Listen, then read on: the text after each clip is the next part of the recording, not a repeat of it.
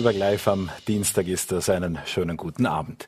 Ein erbitterter Machtkampf, der tobt nicht nur derzeit im Bund und wird auch in der weiteren Folge die ÖVP noch äh, sicherlich beschäftigt halten und auch die Republik. Ein Machtkampf tot auch im etwas kleineren Rahmen in Vorarlberg und zwar in der Vorarlberger Sozialdemokratie. Nun soll es, das war die überraschende Meldung dieser Woche, die Grand Dame der Vorarlberger Sozialdemokratie richten.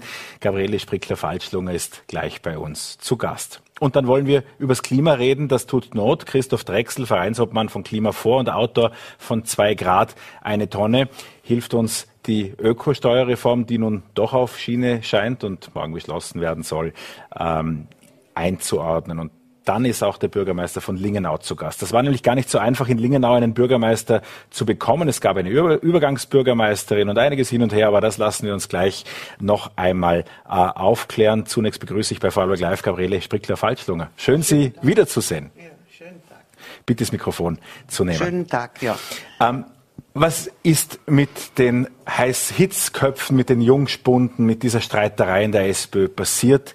Wieso fühlen Sie sich bemüßigt, wieder einzuschreiten? Was, was, was ist passiert?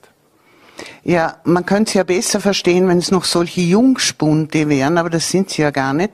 Das sind Männer, ich sage ganz bewusst Männer im besten Alter, die äh, sehr, aus meiner Sicht, sehr persönliche Befindlichkeiten austragen und das äh, hat dann eine Dimension erreicht, vor allem indem es öffentlich wurde, die mir sehr sauer aus, aufgestoßen ist. Ich habe mich lange nicht in die, S, vor allem nicht in die SPÖ-Politik im Lande eingemischt. Ich denke immer, dann könnte einer sagen, wärst du geblieben?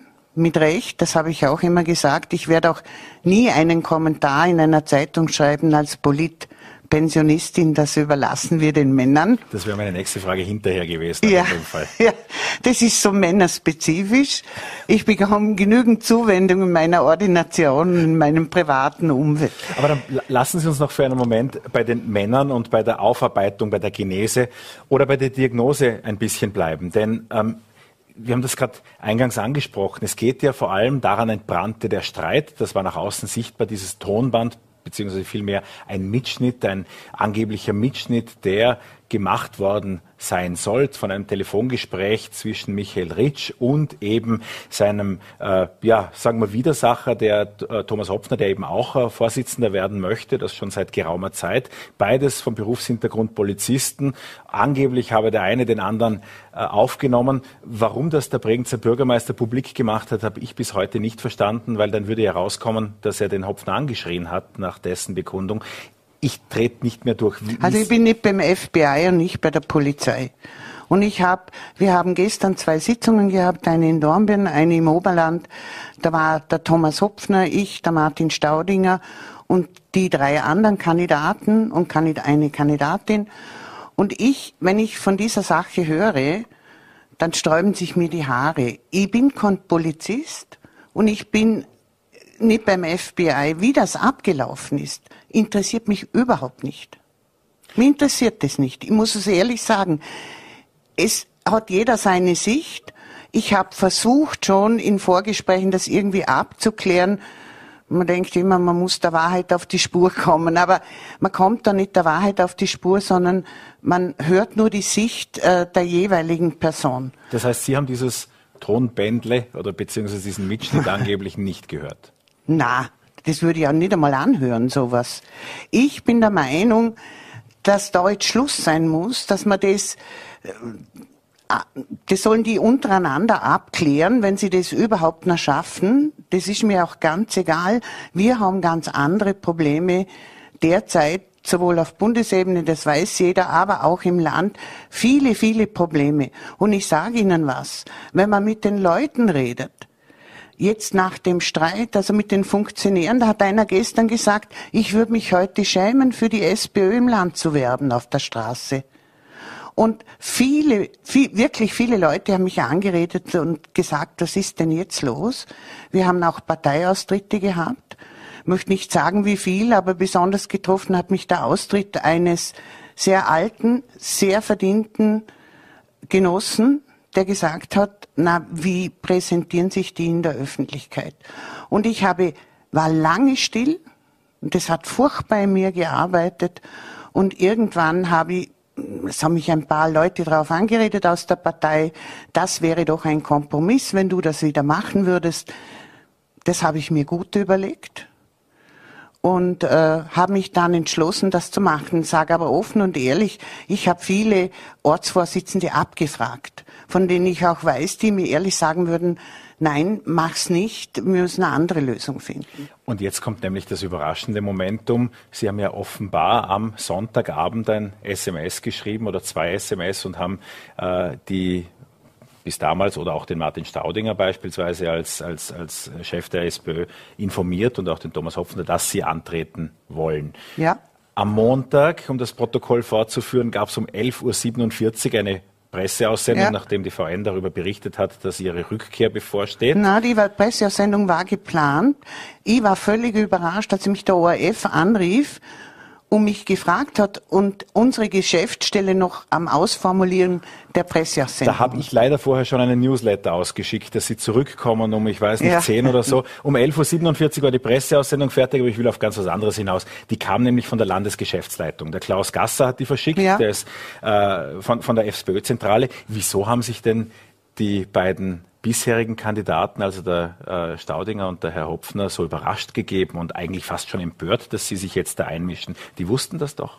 Ja, also ich habe ganz bewusst Sonntagabend mit der Hilfe einer Freundin und eines Freundes die Parteispitzen im Land darüber informiert, weil ich nicht wollte, dass sie das aus den Medien erfahren.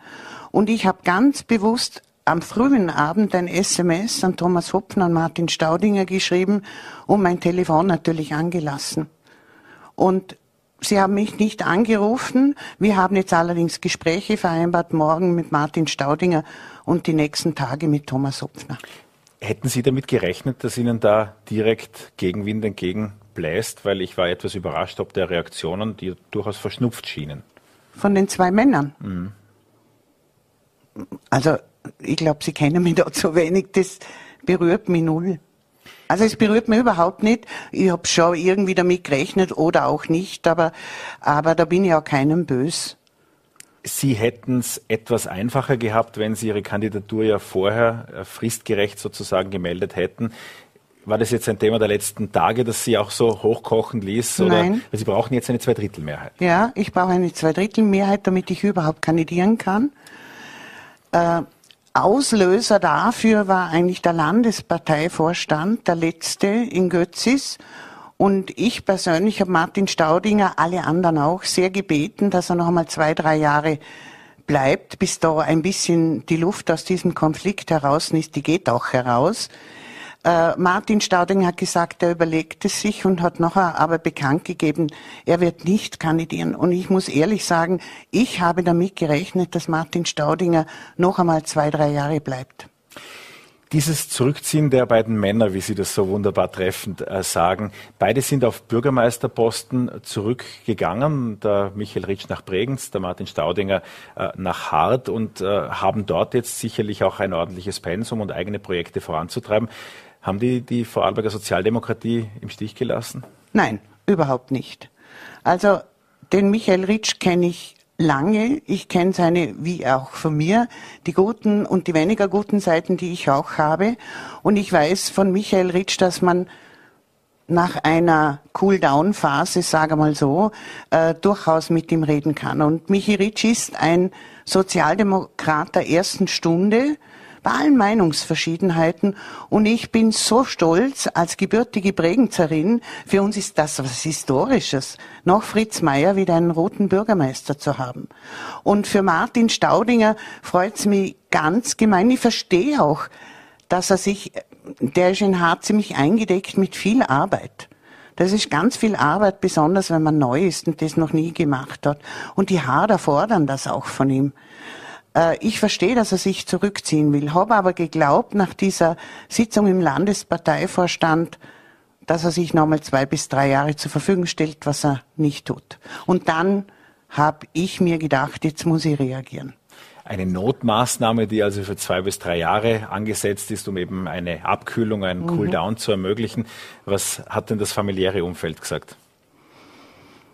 Also ich bin schon so erzogen und meine Tochter eigentlich auch, dass man zwar sagt, also meine 90-jährige Mutter, das war mir das Schlimmste, ihr das zu sagen, weil die haltet das für verrückt, wenn man sich da sozusagen zur Verfügung stellt, wo man weiß, es wird schwierig. Aber natürlich akzeptiert sie das und es akzeptieren alle natürlich. Und ich brauche keinen Applaus auch nicht aus meiner Familie, damit ich was mache, von dem ich überzeugt bin.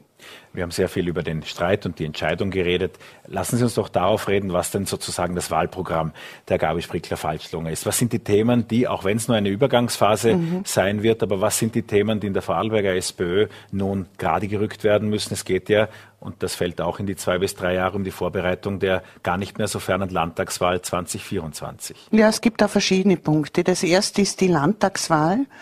Und da habe ich schon in kleineren Runden, aber ich möchte es dann im Landesparteivorstand machen, vorgeschlagen, dass wir dieses Mal ein Team bilden, das der Landesparteivorstand auch wählt und dann äh, die Kandidaten und Kandidatinnen für die nächsten Landtagswahlen aussuchen. Das ist jetzt vielleicht kein schönes Wort, aber äh, entscheiden darüber, wer das sein könnte.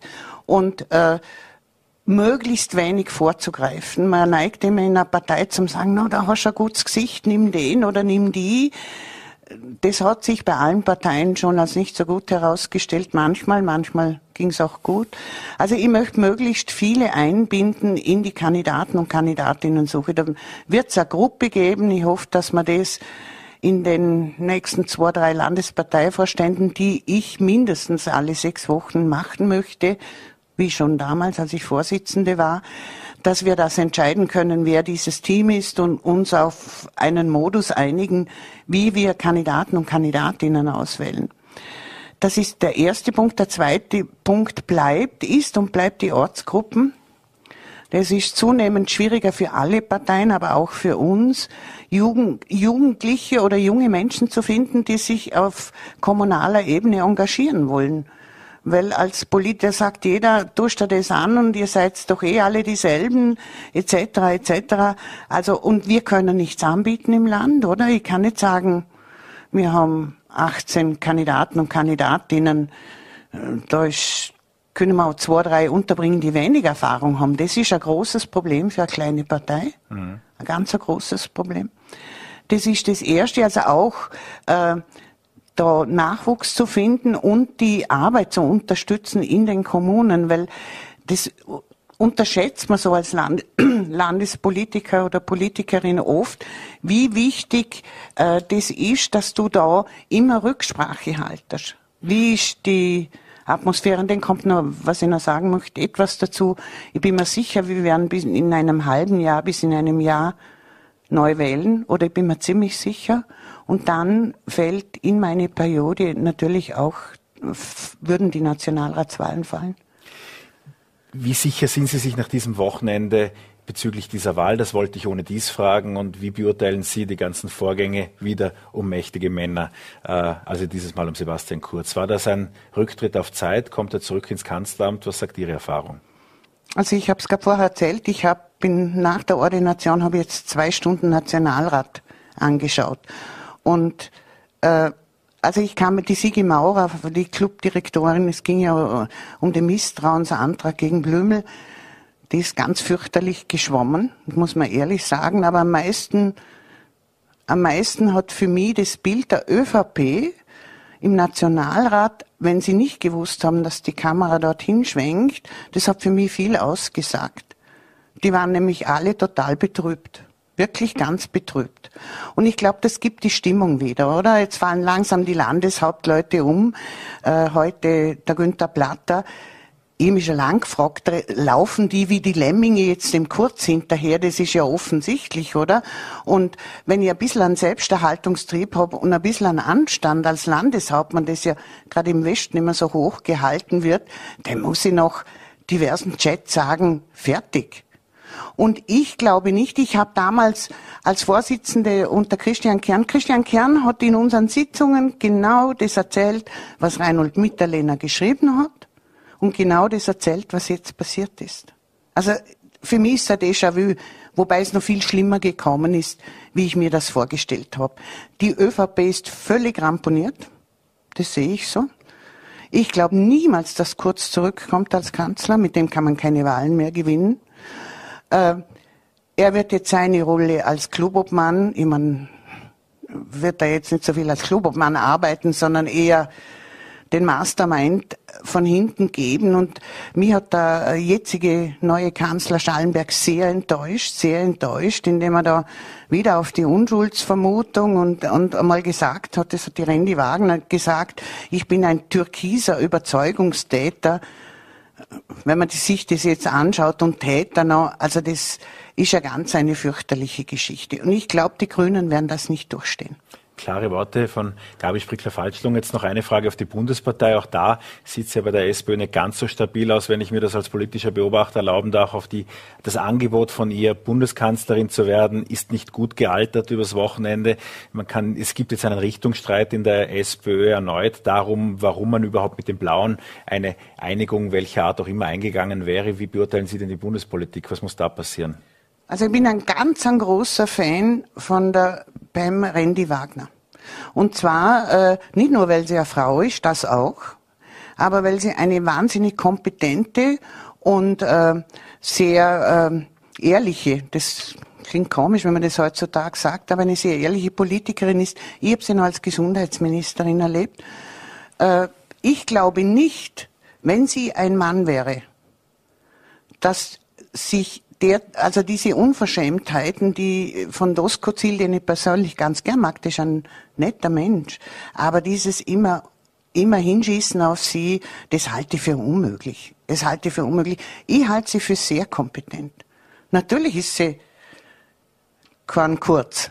Das ist sie nicht und macht auch nicht so viel bla bla aber sie ist kompetent und ehrlich und geradlinig an Richtungsstreit in der SPÖ, wenn es um Inhalte geht. Gern. Ich nehme den gern. Wir sind eine große Partei und wir haben rechte und linke Flügel und eine Mitte. Na hoffentlich, drüber soll man diskutieren, aber nicht über Personen. Das sind doch für Demokraten schöne Nachrichten. Diskutieren über eine Richtung, nicht alles muss stromlinienförmig sein und mehr Frauen in die Politik. Gabi Sprickler-Falschlunger, vielen Dank für den Besuch bei Vorarlberg Live. Von allen Vorarlberger Gemeinden ist die Gemeinde Lingenau in den vergangenen zehn Jahren am stärksten gewachsen. Das sind die Zahlen der Landesstelle für Statistik. Über 17 Prozent mehr Einwohner hat die Gemeinde im Bregenzer Wald. Es ist also eine ganz besondere Gemeinde, wo unter den vielen hinzugekommenen Einwohnern auch sich ganz leicht eine Bürgermeisterin oder ein Bürgermeister finden lässt dass es nicht ganz so war. Das erzählt uns jetzt Philipp Fasser, der frisch gebackene Bürgermeister von Lingenau. Schönen Besuch bei uns im Studio, schönen Abend. Ein Wiedersehen sozusagen, weil der Philipp Fasser früher beim Fernsehen gearbeitet hat und auch bei uns. Das will ich in aller Offenheit dazu sagen. Die Fragen kennt er dennoch nicht. Wieso will niemand Bürgermeister in Lingenau sein? Also erstmal danke für die Einladung und äh, ungewohnte Situation auf dieser Seite zu stehen, aber freut mich, dass ich ähm, auch jetzt im neuen Studio äh, mit dabei sein darf. Ähm, die Frage lässt sich ähm, nicht ganz einfach beantworten. Ähm, es war, so ehrlich muss man sein, einfach schwierig, auch im letzten Jahr, äh, wo es um den, äh, das Thema Bürgermeister gegangen ist, ähm, in der Gemeindevertretung Personen, egal ob Frau oder Mann, zu motivieren, diesen Schritt zu machen und in das Bürgermeisteramt zu gehen. Ähm, es war auch bei mir schwierig, so ehrlich muss ich sein. Auch ich habe Gespräche geführt, damals im letzten Jahr, aber innerhalb von kurzer Zeit eigentlich das ganze Leben von äh, um 180 Grad zu drehen mit einem Beruf damals, den ich auch sehr gerne gemacht gemacht habe, äh, das ist mir auch ehrlich gesagt zu schnell gegangen. Und deshalb vorgeschossen, muss ich auch sagen, ist diese Situation, die wir dann hatten, dass äh, unsere Gemeindesekretärin Carmen Steurer sich bereit erklärt hat, das Amt für ein Jahr zu übernehmen und ich als Vizebürgermeister ähm, mit mal in, dieses, äh, in diesen Teil und in die kommunale Politik, Politik gerutscht bin, war für mich natürlich ein großer Vorteil, um mal reinzuschmecken und mal schauen, was da eigentlich alles wirklich passiert. Und das war dann auch die Entscheidung, das auch jetzt auch wirklich zu machen. Ich kann mich noch erinnern, wie Erich Schwärzler, auch ein Lingenauer mhm. und sehr einflussreicher, äh, natürlich äh, ÖVP-Stratege sozusagen im Bregenzer Wald, ähm, lange mit Annette Sola, der früheren Bürgermeisterin, verhandelt hat, bis das soweit war. Die Annette Sola ist jetzt ja nicht in Rente gegangen, sondern mhm. hat ihr Amt zurückgelegt, mhm. wäre viel zu jung dafür. Ähm, die Übergangs Sache mit Carmen Steurer haben Sie gerade eben angesprochen. Was hat das jetzt mit Lingenau gemacht? Ist da Kontinuität im Plan drin? Was sind die ersten Ziele?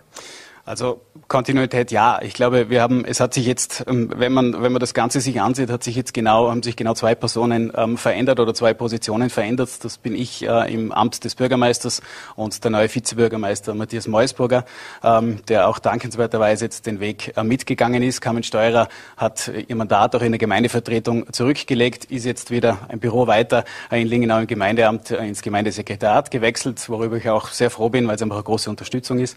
Ähm, und und ähm, die Kontinuität an sich, die Arbeit im Vorstand, die ich auch das letzte Jahr schon mitbekommen ähm, habe und mitarbeiten durfte, äh, die hat auch letztes Jahr schon begonnen. Also ich glaube, die Schritte, die wir setzen möchten und die Richtung, in die wir gehen möchten, die hat äh, nicht erst äh, seit äh, einer Woche, äh, seitdem ich im Amt bin, begonnen, sondern hat auch vorher schon begonnen und diese Arbeit möchten wir jetzt gut fortsetzen. Die Lingenauerinnen und Lingenauer interessieren sich aber wahrscheinlich weniger dafür, wer jetzt in welcher Funktion dann auch tatsächlich agiert. Äh, welche Projekte stehen an? Eines der größeren war ja neben dem Käsekeller, an dem viele vorbeifahren und gegenüber der damals mit vielen Umwidmungen und auch Hoffnungen verbundenen Betriebsansiedlung der Firma Meusburger. Ähm, das waren große Themen, die Lingenau lange beschäftigt haben. Ist durch diese Übergangsphase etwas mit den Projekten in Stocken gekommen? Was sind die nächsten Projekte, die anstehen? In Stocken ist eigentlich gar nichts gekommen, also zumindest nicht, dass ich wüsste. Ähm, es sind ähm, große Projekte äh, abgeschlossen worden. Sie haben es angesprochen, Firma Meusburger damals mit der Ansiedlung, am Käskehr mit der Erweiterung ähm, ist mir jetzt gerade dran. Also jeder, der vorbeifährt, sieht, dass mittlerweile auch ersichtlich ist, wie das Bild dann in Zukunft aussehen will mit, äh, und wird mit dem neuen Käsekeller. Äh, ein weiteres großes Projekt war auch die Erweiterung der Mittelschule bei uns, also das, das, ganze Schulcampus mit verschiedenen Erweiterungen. Die habe ich mir übrigens zum Beispiel auch diese Woche gerade mal wirklich näher angesehen, einfach reinzuschmecken. Und ähm, auch da hat man gesehen, dass auch diese Investitionen wichtig waren. Ähm, weitere Projekte, ähm, es sind derzeit einige Prozesse, ähm, die wir ähm, am Machen sind. Zum einen der räumliche Entwicklungsplan als Beispiel, wo es um die zukünftigen Themen Flächenwidmung bei uns im Dorf geht, ist natürlich auch gerade im ländlichen Raum würde ich auch sagen, Diskussionsthema und da sind wir jetzt ähm, eigentlich mittendrin, äh, um das Ganze umzusetzen und auch die ersten ähm, Bürgerbeteiligungen und öffentlichen äh, Diskussionen dann sozusagen vorzubereiten. Es gibt einen neuen Gefahrenzonenplan, also es sind einige Geschichten, wo wir jetzt wirklich dran sind. Ähm, und eines, was mir jetzt so im ersten Schritt eigentlich wirklich am Herzen liegt, ist ein bisschen auch das Thema Kommunikation. Sie haben es angesprochen, ich komme ein bisschen aus dem Bereich und ähm, nichts, dass man das ähm, in der Vergangenheit schlecht gemacht hat, das möchte ich nicht sagen, aber ich glaube, da gibt mehr, um zu schauen, okay, wie bringe ich auch ähm, die Arbeit der Gemeinde wirklich zur Bevölkerung? Wie schaffe ich es, dass die Bevölkerung auch zu uns kommt und wir auch wirklich wissen, wo drückt der Schuh, was sind Probleme, was sind Themen, wo wir auch ähm, in der Gemeindearbeit angehen sollten. Das ist Wenn man jetzt Lingenau im Bregenzer Wald sich so betrachtet, ist es wie es im Jahr 2021 und wir klammern diese Corona-Ereignisse, die auch in Lingenau eine besondere äh, Folge hatten, aus. Ähm, wenn Lingenau jetzt als Gemeinde heute da ist, teilweise im Tourismus verhaftet, mit wunderschönen äh, Wegen, Spaziergängen, Möglichkeiten auch Zeit zu verbringen mit, mit Hotels, aber eben auch als Wirtschaftsfaktor, was müsste sich in den kommenden fünf Jahren ver verändern? In welche Richtung sollte Lingenau sich bewegen? Ist mit dem Tourismus eh alles gut? Soll es mehr werden? Ähm, wo sind die Ziele da? Tourismus ist ein Thema. Ähm, äh, wir hatten da gerade gestern ähm, äh, einige Gespräche auch mit den Verantwortlichen bei uns vom Tourismusverein. Ähm, und da ist eigentlich jetzt natürlich wie für alle im Bereich des Tourismus natürlich auch ein bisschen so ein, ich will jetzt nicht sagen Neustart, aber es war eine Zeit, wo niemand so genau gewusst hat, was passiert. Es ist immer noch nicht ganz klar, wo es hingeht. Es ist auch im Winter. Auch da sind noch nicht alle Entscheidungen da äh, von, von Bundes- und Landesseite. Aber ich glaube, da ist es jetzt einfach dran, das Ganze wieder gut weiterzuführen, auch wieder ein bisschen Motivation zu bekommen und da möchten wir natürlich auch unterstützend da sein, dass sich der Tourismus gut entwickelt. Das heißt nicht, dass wir viel, viel, viel, viel mehr möchten oder wollen oder brauchen, aber ich glaube, ähm, dass Lingenau sehr wohl ähm, im kleineren Rahmen ähm, sehr interessante und auch gute touristische Gemeinde äh, ist und das wollen wir natürlich auch in Zukunft bleiben. Ein wichtiges Thema, das mir auch persönlich, äh, ich wohne in Lingenau, ich kenne natürlich auch selber äh, die, die Ecken, wo man sagt, okay, das passt jetzt vielleicht nicht so. Ich bin jetzt nicht als Bürgermeister irgendwie ganz weit weg, sondern ich weiß ja auch selber, zumindest was mich betrifft, wo ich sage, da müsste man was tun. Ähm, ein Thema ist äh, die Situation in unserem Dorfzentrum. Da spielt der Verkehr eine große Rolle. Ähm, es gibt jetzt vom Land verschiedene Möglichkeiten. Das ist auch in letzter Zeit immer wieder diskutiert worden mit gewissen Geschwindigkeitsbeschränkungen. Aber ich möchte gar nicht direkt jetzt auf einzelne Beispiele gehen, sondern wir wollen eigentlich, und das ist auch für mich ein großes ähm, Anliegen, einfach mal ganz ähm, äh, mit etwas höherer Flughöhe betrachten, was können wir mit dieser Situation, Landesstraße direkt durchs Dorfzentrum, trennt eigentlich das Dorf im Zentrum in zwei Hälften, es ist die Schule in der Nähe, es ist die Situation mit den öffentlichen Verkehrsmitteln und das ist ein Thema. Ach, da kenne ich die Standardantwort, Baumann-Kreisverkehr.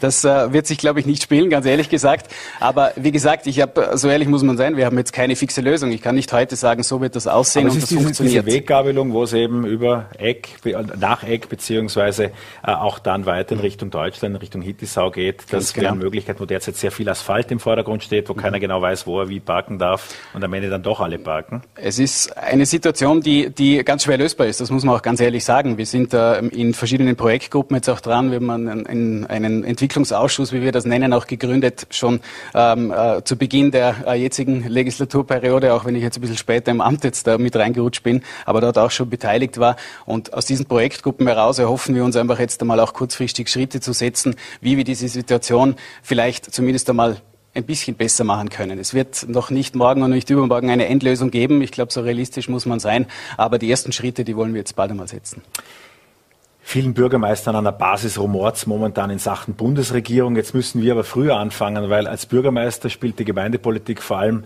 wenn es darum geht, Kandidaten zu suchen, noch weniger eine Rolle, auch bei Einheitslisten gerade. Sind Sie überhaupt der ÖVP-Bürgermeister? Nein, ich bin kein ÖVP-Bürgermeister, wir haben eine Mehrheitsliste äh, und ich bin ähm, auf dieser Mehrheitsliste in der Gemeindevertretung und vertrete somit ähm, über diese Mehrheitsliste Lingenau jetzt. Das sagen ja alle Bürgermeister auf allen Mehrheitslisten und werden dann schwarz eingefärbt, wenn es um die Gemeindeergebnisse geht. Das kann ich nicht beurteilen. Ich bin zwar schwarz angezogen, aber derzeit äh, noch nicht schwarz mit Parteibuch, das darf ich sagen. Okay, das heißt, äh, die äh, Bundeskanzlerfrage darf ich Ihnen ersparen. Aber wenn Sie noch sagen, ist die nächste Frage, das heißt, es ändert sich in kurzer Zeit.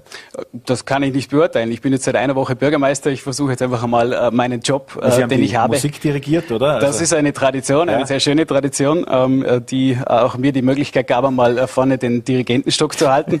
Ähm, sieht ganz nett aus. Ob ich es gut gemacht habe, müssen Sie den Musikverein fragen, aber es hat zumindest funktioniert. Ähm, aber ja, ich will jetzt, ich bin Bürgermeister von Lingenau. Äh, wir haben ein tolles Team äh, im Vorstand äh, auf politischer Ebene mit der Gemeindevertretung und auch bei uns im Gemeindeamt. Und das ist das Wichtigste für mich jetzt hier, ähm, Schritte zu setzen, äh, dass die Situation gut bleibt und vielleicht noch ein bisschen besser wird. Spielt Klimaschutz eine Rolle? Welche Möglichkeiten gibt es in diesem Bereich? Ähm, ist ein absolut spannendes Thema. Ich glaube, es ist für alle klar, es ist allgegenwärtig und es ist auch gut so, dass es das ist. Ähm, ich habe mich gerade vorher ähm, mit dem nächsten Gast in der Sendung kurz unterhalten. Äh, ich glaube, das darf man sagen, gerade im, im Bereich Vorderwald. Äh, es gibt ja auch die Energieregion Vorderwald, wo wir Vorderwälder Gemeinden uns äh, in gewisser Weise auch zusammenschließen für verschiedene Projekte. Äh, und äh, ich glaube, wir sind äh, gut aufgestellt. Aber gut heißt nicht, dass es nicht besser werden kann. Also auch das ist bei uns ich komme nochmal zurück auf unsere Gemeindeentwicklung über die Ausschüsse und die verschiedenen Projektgruppen. Ein sehr langfristiges Thema und ich glaube, man muss es auch in gewisser Weise nicht nur kurzfristig, sondern auch langfristig betrachten. Ein Thema Nachhaltigkeit, Klimaschutz. Wie können wir die Situation äh, noch besser machen? Und das ist sicher ähm, auch bei uns auf der will nicht sagen vielleicht Tagesordnung, aber auf jeden Fall ein, ein, ein dicker Punkt auf dem Plan. Nur für den Fall, dass ich einmal Bürgermeister im Bregenzer Wald werden möchte, wenn das aus diesem Studio heraus so gut geht, ähm, muss man äh, wie äh, Bundespräsident, der seine erste Reise, der Bundeskanzler, Verzeihung, der Neue, der seine erste nach, Reise nach Brüssel machen wird, müssen Sie jetzt alle Bürgermeister im Bregenzer Wald abfahren oder trifft man die beim nächsten Regio-Treffen und nimmt es da mit? Ich kenne alle Bürgermeister nicht alle persönlich vom Bregenzer Wald, aber gerade die Vorderwälder Bürgermeister, wir haben eine sehr enge Verbindung. Ich kenne alle sehr gut, aber und ich müsste nicht, aber ich tue es trotzdem ähm, und äh, bin gerade dran, alle zu besuchen auf ein persönliches Gespräch, weil ich es wichtig finde. Für mich, ich bin ein Newcomer in dieser ganzen äh, Situation, ähm, ist auch wichtig, einmal auszutauschen, einmal schauen, was läuft denn vor allem jetzt bei, bei uns heißt es Omerstock, also um den Roten Berg, ist auch Krumbach, Langeneck und Lingenau. Ähm, da ist natürlich auch wichtig, dass man ähm, diesen, diese Kontakte knüpft, aber so viel kann ich sagen, die ähm, Vorderwälder, das ist eine tolle Gemeinschaft. Macht Spaß. Wie geht's Ihnen nach der ersten Arbeitswoche im, in der Gemeindestube? Sehr gut, muss ich sagen. Also ähm, es klingt vielleicht etwas abgedroschen, aber ich muss sagen, ähm, es ist besser, als ich es erwartet hatte. Ähm, wir haben es vorher gehört, auch äh, von der Frau Sprickler-Falschlunger. Vielleicht ist das Bild von außen auf dieses Amt, auf ein politisches Amt, auch des Bürgermeisters, will gar nicht weiter nach oben gehen, ähm, vielleicht gar nicht so gut. Aber wenn man, äh, man muss natürlich wissen, auf was man sich einlässt. Das ist ganz klar. Äh, es ist kein ähm, 9-to-5-Job. Man ist viel unterwegs. Man hat auch viele Entscheidungen recht kurzfristig und schnell zu treffen, hat aber auch viele Möglichkeiten zu entwickeln, den eigenen, die eigene Umgebung ähm, weiterzuentwickeln und zu gestalten. Und das macht richtig Spaß. Und auch wenn ich noch viel lernen muss, das muss ich auch sagen, es gibt Bereiche, wo ich, einfach rein, wo ich mir nur reinlesen muss und einfach viele Informationen brauche, äh, ist das, äh, sind es immer spannende Tage und das macht Spaß.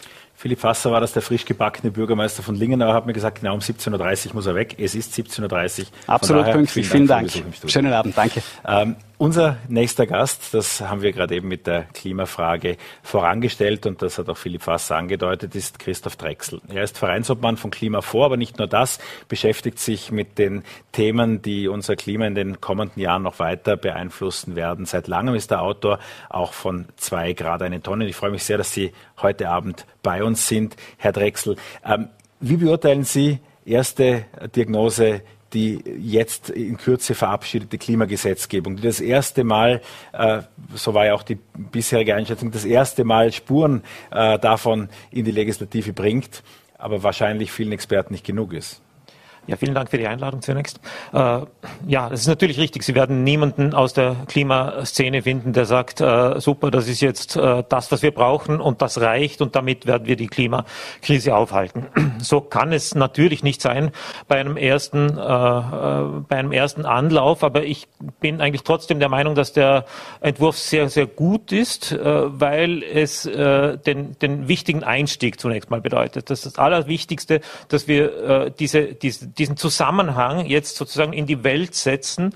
Wer mehr CO2 emittiert, der zahlt mehr. Das ist das Allerwichtigste. Und das Zweitwichtigste oder fast gleich Wichtige ist, dass es äh, von vornherein einen sozialen Ausgleich gibt, dass wir nicht in die Diskussion kommen, ja, aber das können sich äh, finanziell Benachteiligte nicht leisten. Äh, es kommt von vornherein zu einem Ausgleich, der genau diese Diskussion äh, unnötig macht. Und deswegen finde ich den grundsätzlichen äh, Entwurf oder den Einstieg äh, ziemlich gut.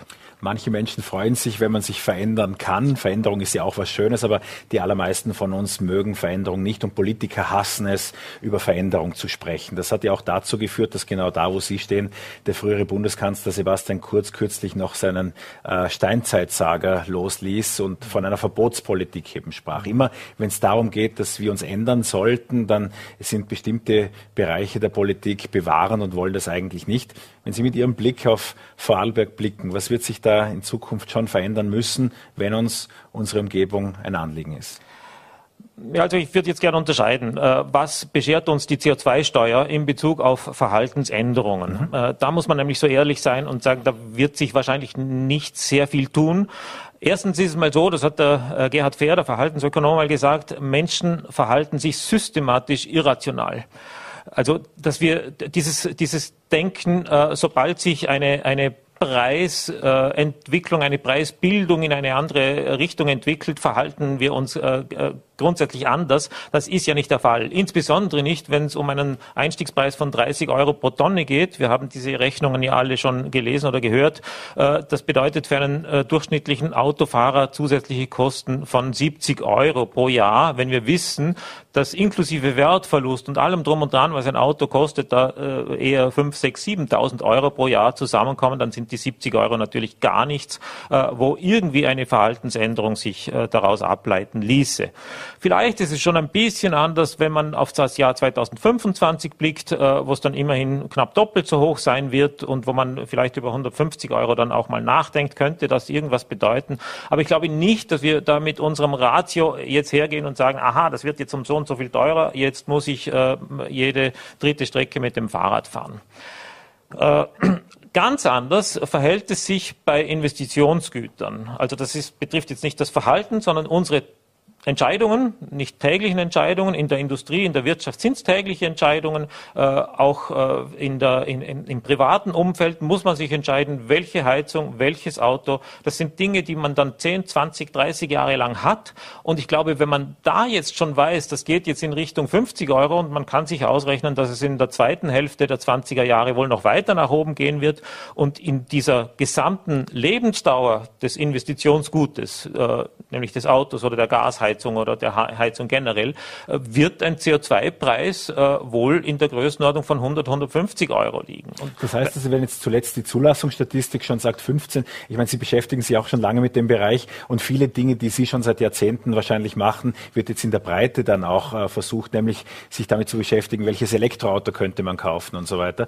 15 Prozent zuletzt in der Zulassungsstatistik, das ist ja ein Wert, den man lange nicht gesehen hat, aber es mhm. ist einer, der stark steigen wird. Das heißt, Elektroautos werden weiter natürlich äh, stark nachgefragt und das Interesse da sein. Auch Kesseltausch und solche Themen. Wäre das der erste Schritt dann tatsächlich? Ja, genau. Das, das äh, ergibt sich ganz sicher daraus und das ist gar nicht so sehr äh, dem Preis jetzt von genau 30 Euro geschuldet, sondern eher dem, dass man weiß, aha, da kommt jetzt was und das wird mehr. Das ist die wichtigste Botschaft. Es beginnt jetzt bei 30 Euro, es wird mehr und es wird wohl auch danach noch mehr werden. Und dann ist es ganz klar, dass man Entscheidungen fällt, äh, die dem Rechnungen tragen, insbesondere wenn man bei Investitionsgütern eben auch rechnet, was kostet es mich und was bringt es mir danach. Im Übrigen ist es bei Elektroautos ja bereits heute so, äh, dass wir auch ohne CO2-Steuer mit dem Elektroauto günstiger fahren. Also wenn man sich irgendein äh, Auto aussucht, irgendeinen Golf, äh, der vergleichbar ist mit dem E-Golf und dann diese beiden Autos miteinander vergleicht, dann zahlt man für den E-Golf äh, um, ich weiß es nicht, 2.000, 3.000 Euro mehr am Anfang und über die Lebensdauer weiß man dann aber, man kommt günstiger durch, weil man weniger für die Energie zahlt, weil man weniger in der Werkstätte zahlt, weniger Versicherung, äh, weniger Steuer. Also es ist heute schon so, es bräuchte keinen CO2-Preis, um die Elektromobilität konkurrenzfähig zu machen. Jetzt gibt es den CO2-Preis und das war nicht vorherzusehen, und wie Sie das auch ansprachen, er wird steigen. Ähm, Wären das also vor allem auch monetär geprägte Entscheidungen sein, die uns zum Klimaschützen bringen oder gibt es weitere? Also ich würde es mal so sagen, wenn wir äh, sozusagen das ganz große Ziel vor Augen haben und, und, und unsere Gesellschaft und unsere Wirtschaft vollständig dekarbonisieren müssen, Emissionen um etwa 90 Prozent reduzieren, man kann nicht alles wegmachen, aber 90 Prozent, dann würde ich mal sagen, zwei Drittel davon sind auf äh, technologische äh, Veränderungen, Innovationen zurückzuführen. Das bedeutet Effizienz, das bedeutet zum Beispiel Elektromobilität, das bedeutet erneuerbare, andere Energiequellen, äh, äh, Gebäudedämmung, äh, andere Heizung etc. Auch in der Industrie, anstatt einer gasbefeuerten Prozesswärme eine Großwärmepumpe beispielsweise. Das sind Dinge, die man technologisch, technisch umsetzen kann und wird. Da rechnet man sehr genau, was bedeutet der CO2-Steuer für meine betriebswirtschaftliche Entscheidung. Das sind etwa, in etwa zwei Drittel der Emissionen, die wir auf diese Art und Weise reduzieren müssen. Und das andere Drittel, das äh, würde ich dem Verhalten jetzt zuordnen. Und da wird es wohl ein sehr langsamer Prozess sein und den muss man auch langsam beginnen. Darum habe ich kein allzu großes Problem mit dem niedrigen Einstiegswert. Aber wenn das in Richtung 30, 50 und dann mal 100, 150 Euro geht, über den äh, Lauf der nächsten ein, zwei Dekaden, dann wird das schon auch äh, zu gewissen Automatismen führen, die dann auch das Verhalten ändern. Aber eben langsam. Da müssen wir behutsam vorgehen. Genau darauf würde meine nächste Frage abzielen. Wieso behutsam, wieso langsam? Ansonsten ist der Alarmismus aller Orten. Wir müssen sofort beginnen. Wenn Sie von ein, zwei Dekaden sprechen, dann ist es 2040. Äh, das heißt, bis dahin äh, sollten ja, würden ja auch die Ziele, man wird sich demnächst in Glasgow äh, wieder treffen, da mhm. sollten wir ja dann schon dekarbonisiert Ja, wenn ich von ein, zwei Dekaden spreche, dann spreche ich von 2030 bis 2040. Also ja. nehmen wir die Mitte 2035, wenn wir es schaffen, bis 2035 klimaneutral zu sein, dann glaube ich, müssen wir zufrieden sein. Äh, Ob es dem Klima reicht, werden wir dann sehen. Es ist ja immer so eine, eine Bandbreite. Ne? Die Helga Kromkolk hat kürzlich bei einem Besuch bei der Fachhochschule Dornbirn letzte Woche gesagt, wenn wir das 1,5 Grad Ziel sicher einhalten wollen, mit einigermaßen großer Sicherheit oder großer Wahrscheinlichkeit, dann können wir genau noch drei Jahre so weitermachen, wie es jetzt ist. Wenn wir aber äh, das Ziel auf die auf die zwei Grad zulaufen lassen, ja, dann wird es irgendwo, dann geht es bis zu 2040, wo wir jetzt noch langsam die Emissionen, also ein langsam ist, ist ein bisschen äh, ein merkwürdiges Wort dafür. Es muss trotzdem sehr disruptiv eigentlich ablaufen, weil weil es ganz große Veränderungen sind. Äh, aber da ist eine große Bandbreite drin. Die Frage ist, wie schaffen wir den gesellschaftlichen Kompromiss von einer möglichst großen Wahrscheinlichkeit, die Kipppunkte zu vermeiden und aber gleichzeitig äh, gesellschaftlich nicht in Aufruhr zu geraten. Also wenn wir jetzt sagen würden, wir brauchen ab nächstem Jahr 200 Euro CO2-Steuer, äh, das wäre wirtschaftlich extrem schlecht, weil viele Investitionen äh, an Wert verlieren würden. Äh, und es wäre auch äh, dem, bezüglich dem Verhalten wahrscheinlich nicht zumutbar. Das wäre gesellschaftlich wohl kaum durchsetzbar. Die bisherigen Ziele der Vorarlberger Landesregierung zeichnen sich durch zwei Dinge aus. Einerseits äh, das 2040, das hatte ich ja bewusst gewählt, weil die Vorarlberger Klimaneutralität bisher auf das Jahr 2040 geplant ist. Da wäre meine erste Frage, das müsste also nach Ihrer Definition dann nach vorne verlegt werden, früher der Fall sein. Und äh, zum Zweiten, weil die bisherigen gesetzten Ziele verlässlich vor allem eines wurden, nämlich nicht eingehalten. Genau, also darauf wollte ich äh, auch als, als erstes eingehen. Äh, die Ziele mit 2040, ich kann mit vielen Zielsetzungen leben. Ich finde auch äh, die Konzepte gut. Es gibt ein mh, mm, relativ äh, gutes Mobilitätskonzept. Es gibt eine Energieautonomie-Strategie, die sehr, sehr viele gute Zielsetzungen enthält die auch die Maßnahmen definiert, die aber deswegen noch nicht umgesetzt sind. Ich glaube, daran scheitert es im Moment auch, dass äh, die von der, vom politischen Willen her durchaus die richtigen Zielsetzungen formuliert werden, dass durchaus äh, die richtigen Strategien äh, erarbeitet werden, aber dass wir einfach noch nicht ausreichend in der Umsetzungsphase sind. Was müsste Ihrer Ansicht nach in Vorarlberg geschehen? Sie beraten ja auch mit dem von Ihnen und Ihrem Company gegründeten Unternehmen Betriebe. Aber was müsste passieren, wenn Sie so das Land spazieren? Also ich glaube, dass einer der wesentlichen und, und, sehr emotionalen Bereiche die Mobilität ist. Äh, wir verbrauchen in der Mobilität halt einen sehr, sehr großen Teil unseres gesamten äh, Emissionsbudgets oder Geschehens. Ähm, wenn wir dort äh, über massive Reduktionen diskutieren, dann müssen wir uns anschauen, wie wird die Mobilität in 10 bis 15 Jahren ausschauen. Wir wissen, wir müssen eine Klimaneutralität, äh, eine klimaneutrale Mobilität aufbauen. Das sind größtenteils dann, als erstens sind es Verschiebungen vom Individualverkehr auf den öffentlichen Verkehr, das ist auch im Mobilitätskonzept so verankert, auf den Radverkehr, Radschnellverbindungen etc., da gibt's ganz vieles. Es ist eine Verschiebung, also das heißt eine Reduktion des Individualverkehrs und es ist gleichzeitig eine Elektrifizierung. Was bedeutet das für unsere Mobilität? Das bedeutet, dass wir erstens weniger haben werden, dass wir zweitens deutlich leiser und vor allem absolut abgasarm sind. Und wenn man diese Mobilität sich jetzt hineinskizziert ins Jahr 2035, dann muss man sich überlegen, welche Entscheidungen treffen wir bezüglich Verkehrsinfrastruktur. Jetzt haben Sie es aber wirklich selbst auf den Punkt gebracht, weil während Sie das alles sagten, dachte ich nur ans Lustenauer Ried und an die S18. Ähm, und wenn Sie jetzt sogar die Verkehrsinfrastruktur ansprechen, dann wäre es also in einem Zeitraum, den Sie jetzt mit 2035 umzeichnet haben, das könnte auch ein, eine Eröffnung dann der dann fertig gebauten S18 sein. Wenn das alles so kommt, wird das dann Sinn machen, neue Straßen zu bauen oder sehen Sie andere Wege? Genau, das ist die Fragestellung. Also ich würde es mal hinterfragen. Ich bin kein Verkehrsexperte und kein Straßenplaner. Ich äh, respektiere absolut äh, die, die zum Teil unzumutbaren Zustände, mhm. die an verschiedenen äh, neuralgischen Stellen herrschen. Nicht nur äh, in Lustenau, sondern auch in anderen Städten und Gemeinden.